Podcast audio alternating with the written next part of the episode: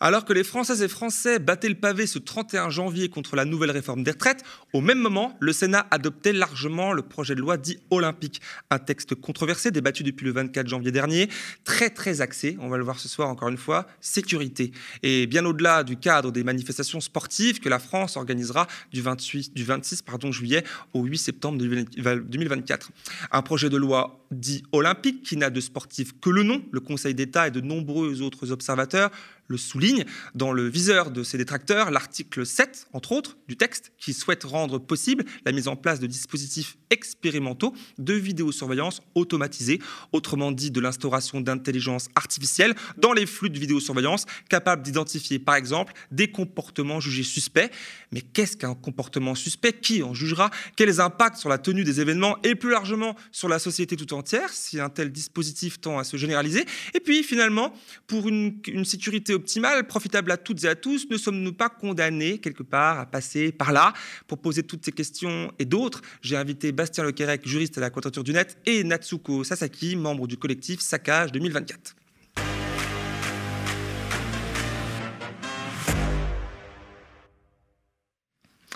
Bonsoir Natsuko. Bonsoir.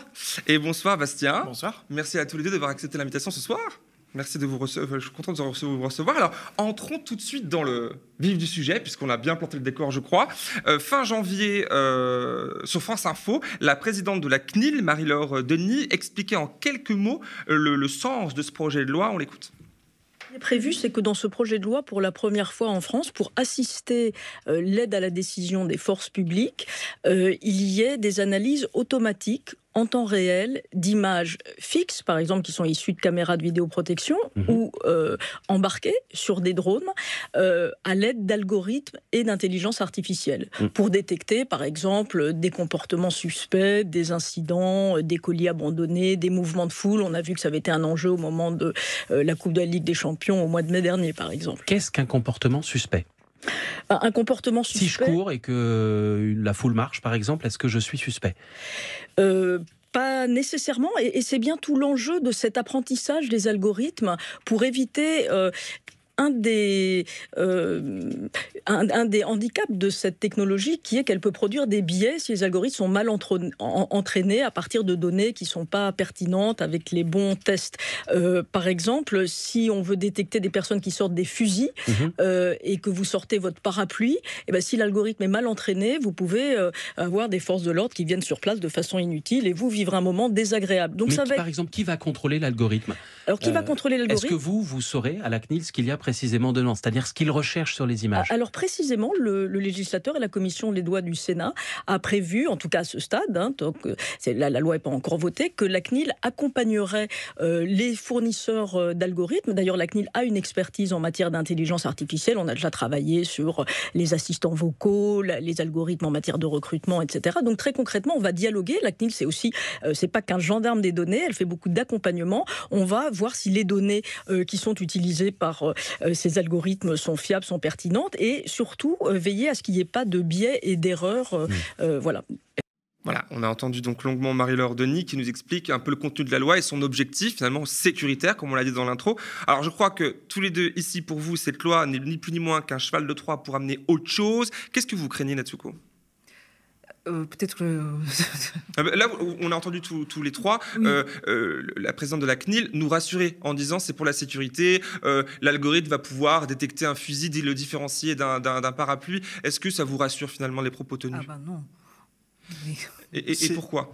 C'est- c'est- Bastien. c'est- c'est- cette loi, elle est, elle est très intéressante parce que, euh, et, et je laisserai peut-être Natsuko développer sur ça, euh, elle arrive à un moment, euh, les Jeux Olympiques, par nature exceptionnels.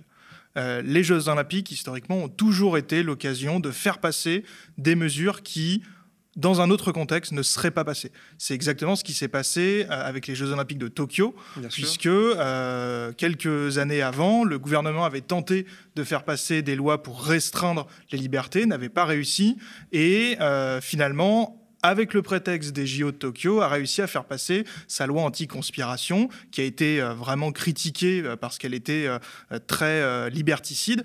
Ici en France, c'est exactement la même chose qui se passe, c'est-à-dire que la loi JO, au-delà de la question de la vidéosurveillance algorithmique, est une manière, et les JO sont une manière de faire passer quelque chose qui autrement n'aurait pas été acceptable. Bien sûr. Alors Natsuko, vous vous êtes, vous représentez ici ce soir le collectif Saccage 2024. Euh, c'est la première fois que vous venez aux, médias. Euh, bienvenue. Euh, alors en deux mots, quelle est la mission de, cette, de ce collectif? Au début, ce collectif s'est formé parmi euh, plein de collectifs euh, mhm. qui euh, faisaient plutôt la lutte locale au niveau de Playel et contre les jardins oubliés d'Aubervilliers. Et, Pour les défendre, oui, ça, bien le village des médias. Tout à fait, dans le nord de Paris. Voilà, et au début, on était, bah, le consensus de collectif, c'était on était, on est contre les saccages olympiques, sans forcément être frontalement contre les Jeux olympiques. Mais après, euh, on a eu des discussions internes pendant des années. Et puis maintenant, nous avons pris la position contre les Jeux olympiques. finalement. Oui. oui. Ici et ailleurs. C'est-à-dire qu'on s'oppose euh, au modèle euh, de ben, cet événement sportif. C'est intéressant parce qu'on va y venir un peu plus tard dans notre discussion, euh, que, comme tu l'as dit à l'instant, c'est un peu le contexte euh, particulier, exceptionnel des Jeux Olympiques. Finalement, c'est la cause qui permet euh, l'instauration de ce genre de loi, ou même d'aménagement du territoire, anti-écologique, etc. Et qu'aussi, on peut le dire aussi. Alors, dix jours plus tôt, parce qu'elle parlait le 24, à la présidente de la CNIL, dix jours plus tôt, le 14 janvier, vous organisez ensemble, avec d'autres collectifs et associations, un grand événement public à Paris, à la Flèche d'Or, dans le 20e, auquel j'ai pu assister d'ailleurs, c'est très, très bien organisé, 300 personnes malgré la pluie. Quels en étaient les objectifs de cet événement et comment ça s'est passé?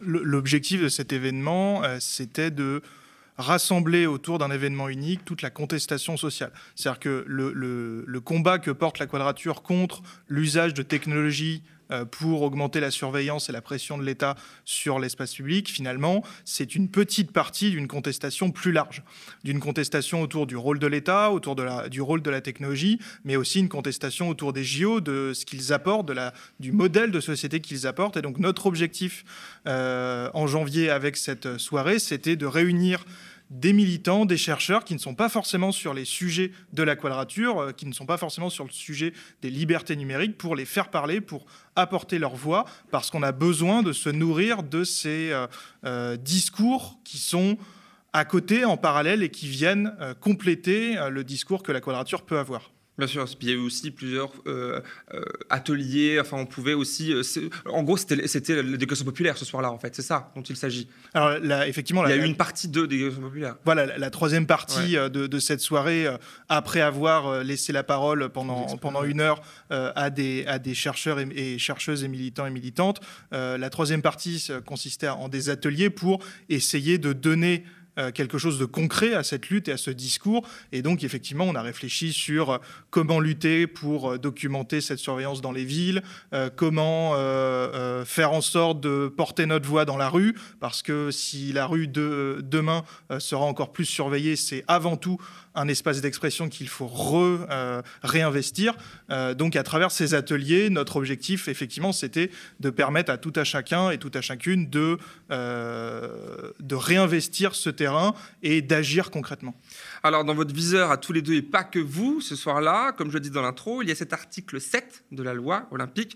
Alors, lors de votre soirée, Mathéus Viega, euh, Ferrari, je prononce bien son nom, doctorant en anthropologie et en relations internationales à Paris 8, euh, nous en a lu un petit extrait. Vous vous souvenez? On l'écoute. Donc, c'est le tout début, c'est vraiment c'est le premier paragraphe que j'ai coupé en deux.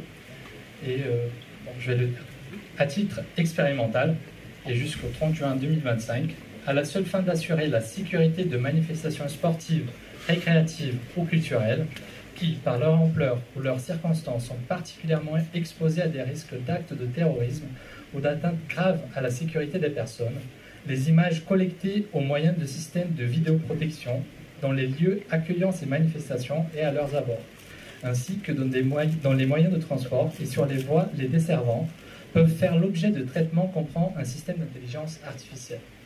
Alors, vous avez bien compris que cette loi sera présentée prochainement au Sénat, le 23 janvier 2022. 24, oui, pardon, le 24, et c'est ce qu'on appelle informellement la loi olympique 2, parce qu'il y a déjà une loi olympique.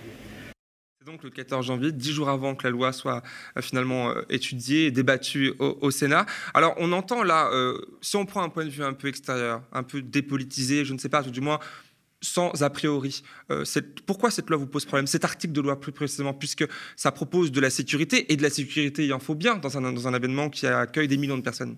Alors aujourd'hui, l'article 7, donc, euh, dont on a entendu un extrait, euh, vise à légaliser ce qu'on appelle la vidéosurveillance algorithmique, c'est-à-dire l'usage de traitements automatisés pour analyser ce qui est filmé par les caméras de vidéosurveillance. Pour aider les agents humains alors aujourd'hui, euh, ce travail d'analyse des images, il est fait exclusivement par une personne humaine. Euh, il ne peut pas y avoir d'analyse automatisée. Ce que demain veut autoriser ce projet de loi, c'est de faire cette analyse automatiquement euh, pour massifier en réalité la surveillance. Et cet article 7, donc, qui vise à autoriser ces algorithmes, nous, à la Quadrature du Net, on, on demande sa suppression pure et simple parce qu'il s'agit d'instaurer dans l'espace public le degré presque ultime de surveillance à l'aide de la vidéosurveillance euh, des, caméras qui sont déjà en place. Aujourd'hui, le territoire français est euh, surpeuplé de caméras de vidéosurveillance. On en trouve pour n'importe quel prétexte. C'est un argument politique aussi pour rassurer la population. C'est, la population demande un sentiment de sécurité. C'est, effectivement le, déploiement aujourd'hui de caméras de vidéosurveillance, indépendamment des algorithmes, il répond non pas à une question de délinquance, parce que l'inefficacité aujourd'hui commence à être de plus en plus étayée, mais il répond à euh, une problématique politique que euh, les décideurs et décideuses politiques veulent capitaliser sur ce sentiment d'insécurité. Mhm. Et la vidéosurveillance est, est une manière très rapide de répondre à ce sentiment. Ça ne résoudra aucun problème, mais c'est une manière de répondre à ce sentiment et donc de capitaliser politiquement. Mais du coup, euh, vu que ces caméras de vidéosurveillance classiques euh, sont aujourd'hui partout sur le territoire. On a des petites communes avec 2-3 000 habitants qui ont plusieurs dizaines de caméras euh, dans des lieux où il ne se passe absolument rien. Demain, ce projet de loi vise à instaurer cette surveillance non plus humaine, parce que s'il n'y a pas un agent derrière la caméra, bah, les personnes ne sont pas, euh, ne sont pas euh, surveillées en, direct. Et eh bien demain, on n'aura plus besoin d'avoir un agent sur place. Tout le monde, toute personne filmée fera l'objet d'une analyse très minutieuse de son comportement, avec toute la dimension politique qu'il y a derrière. Et c'est en ça que c'est une. Ça, c'est ce que vous craignez, vous, la quadrature C'est même pas ce qu'on craint, c'est la réalité. C'est-à-dire que avec les algorithmes, l'objectif, c'est de remplacer l'humain dans cette première analyse du comportement. Euh, Parce que là, on a, on a euh, alors l'article a été adopté. Il va passer devant, les députés euh, dans pas longtemps.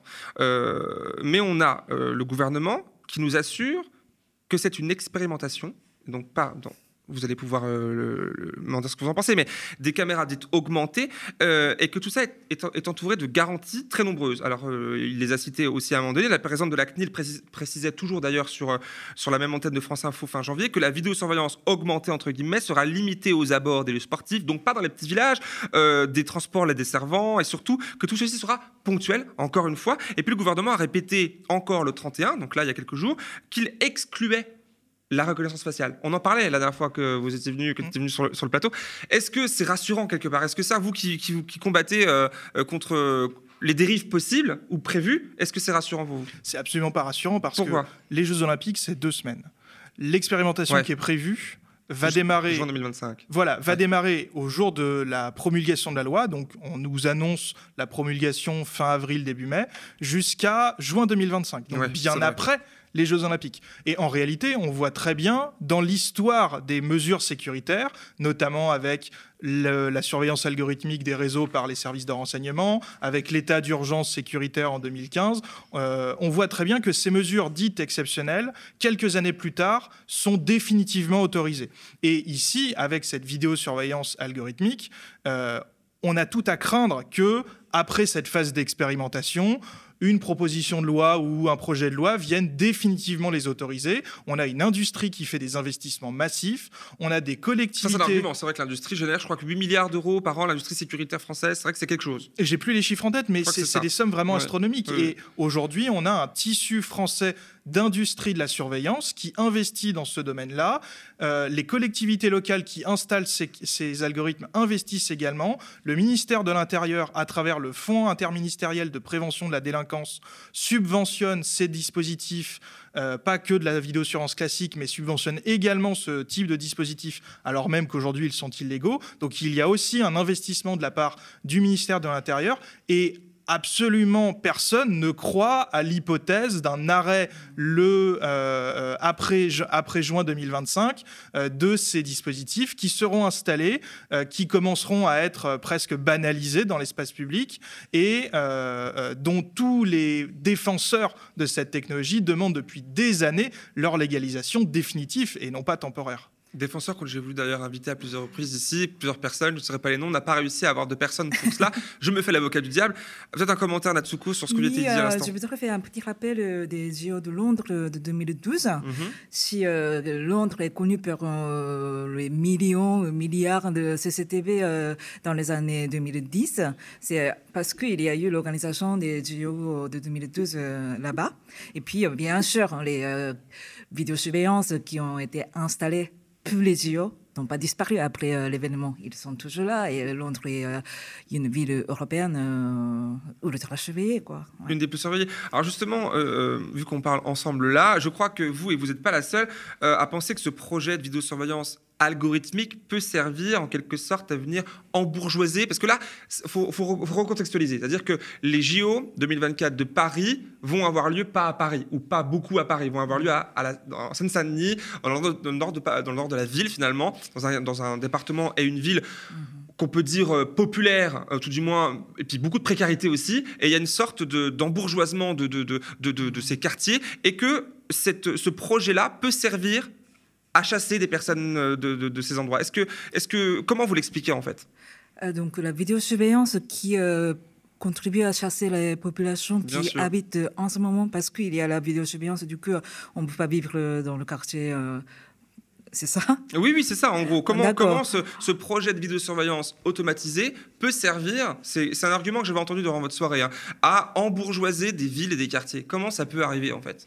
Euh, il y, a un exemple qu'on a documenté pendant le, pendant le premier confinement euh, lié au Covid-19, euh, c'est que certaines, donc au moment du premier confinement, on a commencé à observer que certaines personnes commençaient à recevoir des amendes sans avoir rencontré les forces de l'ordre. et en réalité, au fur et à mesure des travaux...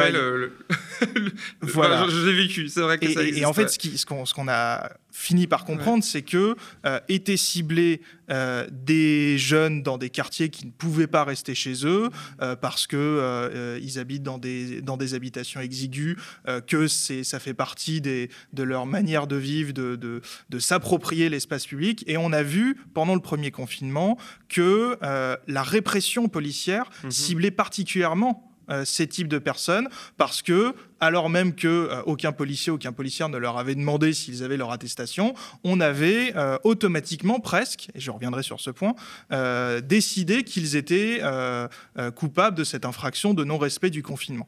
Et avec la vidéosurveillance automatisée, ce que l'on peut craindre, c'est que toutes ces mécaniques de contrôle des populations qu'a l'État vont s'amplifier parce que la vidéosurveillance algorithmique et politique est le résultat de choix politiques et de choix de comment on organise l'espace public, quels sont les comportements anormaux. Et même si ce projet de loi ne prévoit pas de mise à l'amende automatique des personnes, euh, c'est un phénomène. voilà, c'est un phénomène que, que l'on observe et il y a tout à craindre que dans quelques années, euh, on, si, euh, cet article 7 est validé et définitivement voté et que ces, algorithmes sont inscrits dans le marbre législatif, on a toute euh, tout, tout, laisse euh, croire que euh, plus tard, on voudra aller plus loin. Et aujourd'hui, avec la vidéosurveillance classique, on peut faire de la vidéo-verbalisation. Demain, on peut craindre que ces algorithmes d'automatisation permettent de faire de la vidéo-verbalisation automatisée. Et il ne faut pas se dire que c'est un fantasme sécuritaire, que est dans, on serait dans un discours qui vise à faire peur les populations. En 95, quand la vidéosurveillance classique a été autorisée, personne euh, à l'Assemblée ou au Sénat, ne s'imaginer que 25 euh, ans après, on en serait à légaliser l'étape supérieure, l'automatisation et la fin quasiment euh, du contrôle humain dans ce travail de police. C'est vrai. Alors peut-être que je me fais encore une, fois l'avocat du diable. Est-ce qu'on peut pas Laissez-moi aller jusqu'au bout. Je sens que vous, vous restez sur votre, siège. Se réjouir quelque part qu'un cadre légal puisse enfin avoir lieu, puisque ces pratiques de vidéosurveillance, ah, même, avec la reconnaissance faciale ou ce genre de choses automatisées, existe déjà. On en a déjà, on l'a déjà dit. C'est déjà euh, l'exemple de Reims vous avez vu sur Street Press il y a quelques jours, euh, dévoilé tout récemment par le de Street Press, du coup, en dit long. Donc, est-ce que c'est pas, on pourrait pas un peu se réjouir qu'au moins, bon, cette loi peut-être pas celle-ci, mais qu'il y ait un débat à l'Assemblée, au Sénat, pour donner un cadre légal à ce qui existe déjà? Aujourd'hui, le débat, il n'existe pas. ce qui s'est passé au Sénat, c'est une validation pure et simple.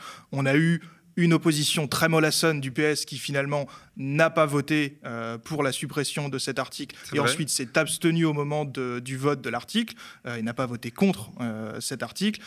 les débats aujourd'hui parlementaires sont très, très, de, très mauvaise qualité. C'est justement notre objectif, nous, à la Quadrature, de, de remettre un peu de contexte, de contextualiser cette lutte, d'apporter ces arguments-là. Mais au moment du débat public, on nous affirme des, des, des, des grands principes. Gérald Darmanin qui nous dit qu'on aurait un, besoin absolu euh, euh, de d'avoir ce genre de technologie, euh, alors même que toutes les études tendent à montrer que justement on n'en a pas besoin, on peut faire de la sécurité autrement.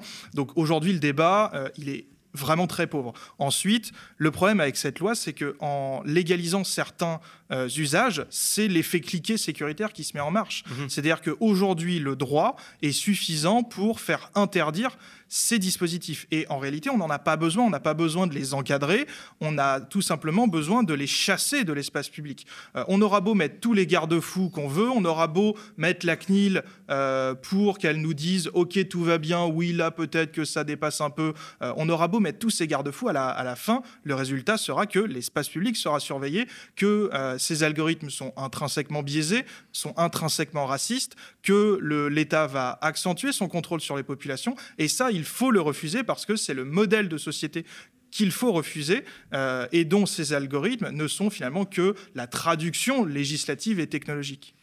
Alors Natsuko, de votre côté, euh, vous êtes alors il y a, il y a la, Cour qui est sur le terrain évidemment, mais vous avec votre collectif, j'imagine d'habitants d'habitants des, quartiers, euh, comment vous vous goupillez pour agir au quotidien? C'est quoi vos actions pour lutter contre ce que dénonce Bastien à l'instant? Des actions concrètes? Oui. Euh, c'est vrai que. Mais. Euh, du moins, qu'est-ce que, vous faites avec le, collectif en vue des JO Même euh, pour le coup, là, vous m'avez expliqué tout à l'heure qu'au départ, c'était pour. Hmm. Voilà, contre le saccage des jardins d'Aubervilliers. Mais là, on a élargi à combattre les JO. C'est ça. Comment, alors, deux questions. Comment vous en êtes venu là Comment les débats ont eu lieu en interne pour arriver à dire, ben, en fait, c'est les JO le problème. Et puis, dans un second temps, comment vous faites? C'est quoi les actions que vous menez? Oui, ben déjà la question plus simple à répondre, c'est comment on est arrivé à cette conclusion de lutter contre les Jeux olympiques? C'est euh, tout simplement parce qu'on a perdu presque toutes les luttes locales on n'a pas réussi à stopper euh, l'échangeur Playel et euh, le village des médias, tout ça, sauf une exception importante, c'est la piscine de Aubervilliers. Mais globalement, on a, on a, perdu les luttes locales. Du coup, ben, les gens se posent la question, mais est-ce que maintenant, peut-être mieux vaut être contre les JO mais sinon, ben, il y a aussi des discussions internes, notamment le fait qu'on a organisé un week-end avec euh, des militants internationaux mhm. en mai 2021. Euh, Et euh, bah, on a invité plein de militants anti-JO qui viennent de, du Japon, des États-Unis et de l'Espagne, mais plutôt de la Catalogne, qui est à l'époque qui luttait contre la candidature de Barcelone au JO d'hiver en 2030 et mhm. ils ont gagné. Et puis on a vu ces gens qui luttent contre les JO dans d'autres contextes et euh, on a enrichi nos discussions et nos réflexions. Et puis, euh, voilà, il y a en gros, à mon sens, deux contextes parce qu'on a perdu les luttes locales à Paris et puis. Euh, en 2021, on a eu de l'encontre, rencontre avec les autres militants. Et voilà, et comme ça. Et puis, comment on lutte contre tous ces saccages? C'est difficile à dire parce que déjà, les luttes contre projet spécifique, mhm. on a perdu.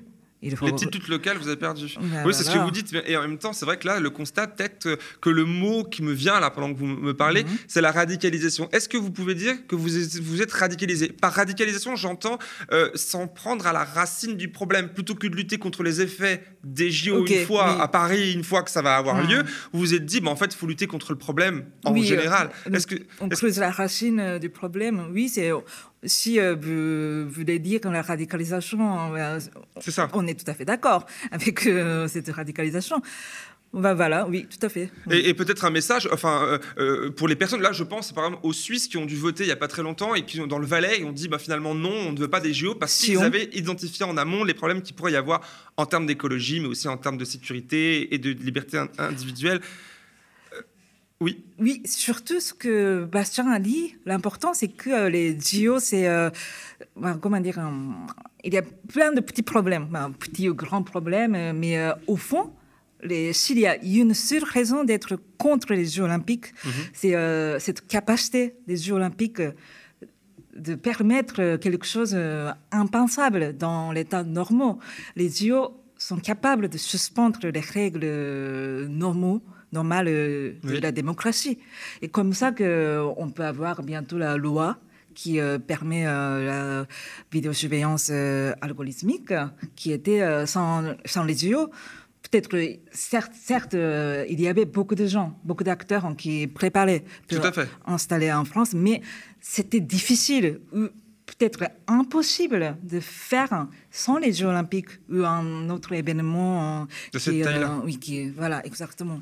Bah, justement, ça pose une question, une, mon avant-dernière, je, je, puis dire, euh, parce qu'on est quand même à une, époque où l'avancée technologique est quand même très présente dans le monde. Euh, le tout connecté est là, euh, parfois avec des projets fous comme The Line. Je ne sais pas si vous voyez en Arabie Saoudite cette ville futuriste de 150 mètres, 150 km de long, 500 mètres de haut, avec des miroirs sur les côtés. C'est un projet pharaonique qui est en train d'avoir lieu là-bas. Est-ce que avec cet argument-là, donc de, l'avancée technologique, du progrès, et en même temps du, risque terroriste qui, est là et qui, fait peur, et, on peut, aussi, on peut penser à ça, du flux migratoire qui peut crisper euh, par ici par là, on le voit, les frontières, les murs n'ont jamais été aussi hauts et présents dans le monde. Est-ce qu'on n'est pas un peu condamné euh, Est-ce qu'on peut encore penser ou espérer échapper à cet avenir très contrôlé, très, euh, qui semble tout tracé quand même? Alors ça pose la question de comment on fait de la sécurité. Aujourd'hui, la réponse que nous apporte le gouvernement, mais finalement depuis de nombreuses années, hein, euh, le, premier quinquennat Macron a été particulièrement marqué par une vision très, euh, très dure de la sécurité euh, qui passe par la technologie, qui passe par plus de, plus de fichage. C'est une manière de faire de la sécurité, mais ça n'est pas la seule manière. Ça n'est pas la manière respectueuse des libertés de faire de la sécurité. On peut faire de la sécurité sans surveiller tout le monde, euh, sans porter une atteinte aussi grave euh, aux libertés euh, fondamentales.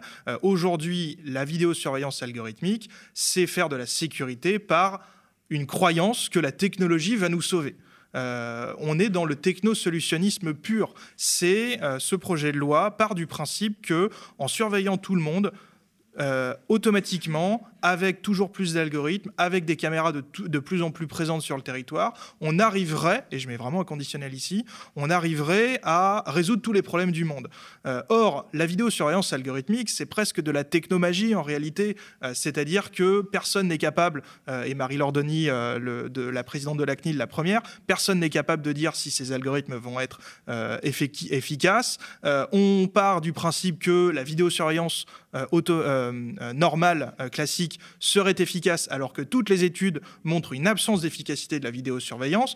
Euh, la, cour des, la, Cour des, comptes en 2020, on ne peut pas qualifier la Cour des comptes de repère de gauchistes. Euh, la Cour des comptes pointait sur la base des statistiques du ministère de l'Intérieur l'absence d'efficacité de la vidéosurveillance. Euh, donc aujourd'hui, on a vraiment cette croyance et une sorte de discours performatif qui consiste à dire que la technologie va nous sauver. C'est une manière très particulière de faire de la, de faire de la sécurité et ça n'est pas la seule. Aujourd'hui, on nous présente euh, euh, la vidéosurveillance algorithmique comme une manière de lutter contre les mouvements de foule, euh, de lutter contre les bagages abandonnés. Ça fait des années qu'on fait de la sécurité sans surveiller tout le monde de manière automatisée. L'argument de, de ce qui s'est passé en mai 2022 au Stade de France avec les problèmes de gestion de foule est souvent pris en exemple. La vidéosurveillance automatisée ne va absolument pas résoudre ces problèmes. Il faut se poser la question de comment on gère les foules comment on gère les incidents, euh, comment on gère aussi les violences policières euh, dans la gestion de ces foules. Ça n'est pas la vidéosurveillance algorithmique qui va résoudre ces problèmes-là. C'est difficile à croire quand même qu'on a des responsables politiques et toutes ces personnes qui en débattent dans les deux assemblées euh, qui ne croient qu'aveuglément à la solution magique. ils, ont ces données que là on expose sur ce plateau. Pourquoi ils s'obstinent absolument? Est-ce que c'est qu'une question de marché? Parce que ça représente, on a des milliards. Est-ce que c'est que ça? Est-ce que c'est autre chose que C'est quoi la raison? Alors en ce cas Si on sait que ça marche pas, que les études sont là, comment, pourquoi on y va? Alors, il y, y, a un exemple qu'on aime bien donner, c'est euh, il y a un an et demi, on avait été invité à la Quadrature du Net à une réunion publique euh, en banlieue parisienne euh, sur l'île Saint-Denis, qui était une des dernières communes qui n'avait pas de vidéosurveillance. Euh, on parlait même pas d'algorithme, on parlait de vidéosurveillance. C'était une commune qui n'en avait toujours pas euh, fin 2021. Euh, et donc c'était quelque chose un peu étrange en Ile-de-France. Et cette soirée était très intéressante parce que l'opposition à cette vidéosurveillance avait fait un travail de compilation des études qui montraient que c'était inefficace, que ça ne servait à rien. à la fin de la soirée, tout le monde était à peu près d'accord pour dire que rien ne justifiait rationnellement cette vidéosurveillance. Et le maire arrive à la fin de cette réunion et nous dit oui, mais de toute façon, qu'est-ce que vous voulez que je dise à la grand-mère qui s'est fait voler son sac et, qui cherche et qui cherche une réponse immédiate Et c'est effectivement euh, là où il faut chercher l'explication de, de tout ce technosolutionnisme. C'est que politiquement, les responsables politiques peuvent capitaliser en disant regardez, je fais quelque chose. Ça ne sert à rien, c'est pas grave. C'est une manière de dire aux électeurs et aux électrices, je fais quelque chose pour vous, votez pour moi. Et ça, ça n'est pas pour rien que la droite sénatoriale a été majoritairement pour ce texte. Euh, et c'est un peu ce qu'on reproche euh, au PS, au Sénat, c'est d'être dans ces mêmes directions que la droite sénatoriale sécuritaire. C'est que pour une certaine partie de la, des mouvements politiques en France, la sécurité passe par plus de surveillance, moins d'humains, plus d'automatisation. Ça n'est pas la réponse que euh, la quadrature et les personnes qui s'opposent à ces textes euh, ont, nous, on propose de faire de la surveillance, euh, de la sécurité, pardon, autrement, sans faire de la surveillance. Bien sûr, bah, rappelons le nombre de voix, effectivement, 245 voix pour, contre 28 contre au, Sénat, du coup, le, 31. Alors, dernière question, pour finir, on revient sur notre, le, cas français, puisqu'on était parti en, en, Arabie Saoudite pour imaginer le futur. le projet de loi olympique, comme je l'ai dit, est passé tranquillement au Sénat, comme on l'a rappelé à l'instant, va bientôt arriver devant les députés. Et là, Là, ça peut changer la donne. Là, les choses peuvent changer, peuvent être différentes. Euh, qu'est-ce que vous espérez du, départ euh, du texte vers l'Assemblée? Bah, c'est vrai que même notre collectif euh, est un peu sollicité par les élus de l'Assemblée nationale. J'imagine que la quadrature de net est encore plus que nous. Du coup, c'est vrai qu'il y a... Vous avez pu rencontrer des élus vous avez... Non, mais les élus proposent de, se rencontrer. Quoi. Ah oui Oui, du coup, c'est un bon signe, je trouve. Les, équilibres politiques, effectivement, à l'Assemblée sont complètement différents. Euh, J'enfonce une porte ouverte en, disant ça. Euh, on a l'espoir encore que ce travail de plaidoyer euh, nous permettra d'obtenir la suppression de cet article 7.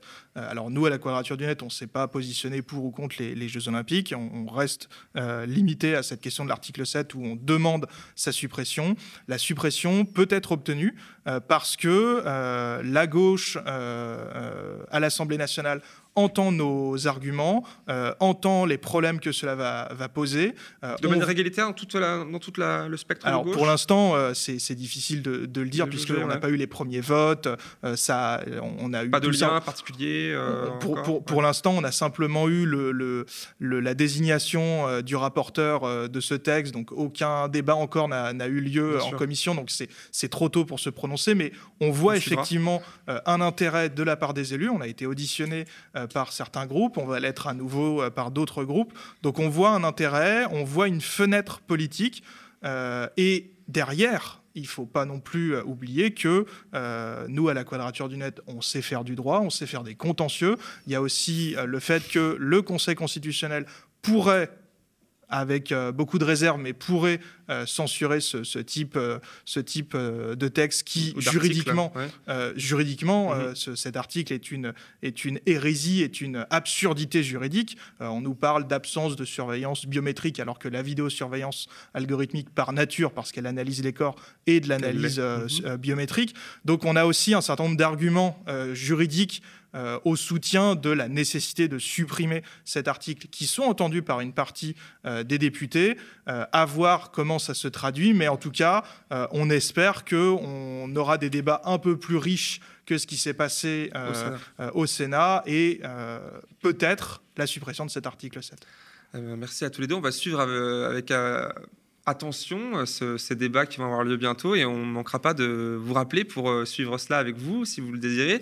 Merci à tous les deux d'avoir accepté l'invitation ce soir en tout cas. Merci beaucoup et bonne soirée.